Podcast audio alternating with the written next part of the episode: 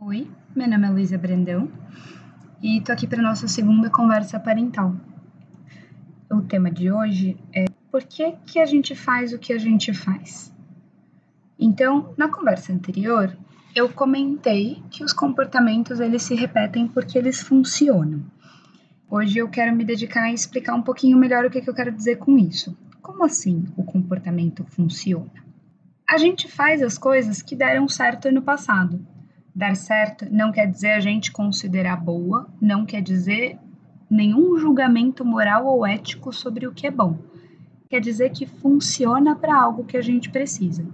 Seja do ponto de vista biológico, então funciona para a gente conseguir comida, funciona para a gente conseguir água, funciona para a gente conseguir carinho, quanto do ponto de vista um pouco mais complexo das relações interpessoais.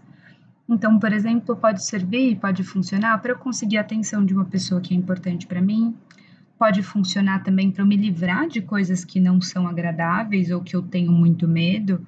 Por exemplo, pode funcionar para eu me livrar de encontrar alguém que eu não gostaria, ou pode me livrar de uma tarefa desagradável. Então, por exemplo, por que, que quando a gente quer acender a luz num cômodo escuro, a gente geralmente aperta um botão que está perto da porta? Porque no passado, ao longo da nossa vida, todas as vezes que estava escuro e a gente apertou esse botão, a luz acendeu. Não necessariamente todas, podia estar tá queimada, mas a nossa história, no geral, é de que isso funciona para produzir claridade. E quando a gente precisa de claridade, a gente procura um botão, geralmente perto de uma porta. A gente precisa, então, entender para que está funcionando os comportamentos do nosso filho ou da criança que a gente quer entender melhor o comportamento na verdade, da pessoa que a gente quer entender melhor o comportamento, para depois a gente tentar mudar. Então, quando você vê um comportamento do teu filho que você fala isso não faz sentido, ou então que você diz, poxa, mas eu, ele já ficou de castigo tantas vezes por causa disso, por que, que ele continua fazendo isso? A resposta é simples. A resposta é porque funciona. E aí, a lição de casa difícil é entender para que está funcionando às vezes é muito óbvio. Às vezes, quando a gente para para perceber, quando ele faz aquilo, ele fica de castigo e não precisa mais ir para um treino que a gente obrigou ele a fazer, ele não gosta. Ou então, quando ele faz aquilo, eu que estava de saída da minha casa, simplesmente volto e fico lá com ele um tempão. E aí as pessoas dizem: Poxa, mas eu fico dando bronca, não é uma conversa legal. Mas atenção é atenção. Quando a gente fala de crianças, muitas e muitas vezes o comportamento funciona para conseguir a atenção dos pais. Então a gente precisa estar tá extra atento para entender o que, que ele faz que ele consegue a minha atenção. Será que ele consegue a minha atenção de um jeito que eu considero positivo? Então, todo comportamento que se repete funciona.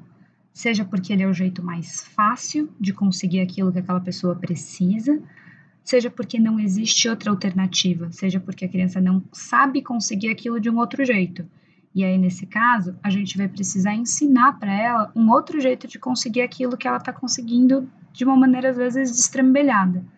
Então, vale a pena sempre se perguntar: por que está funcionando aquele comportamento que eu não gosto tanto?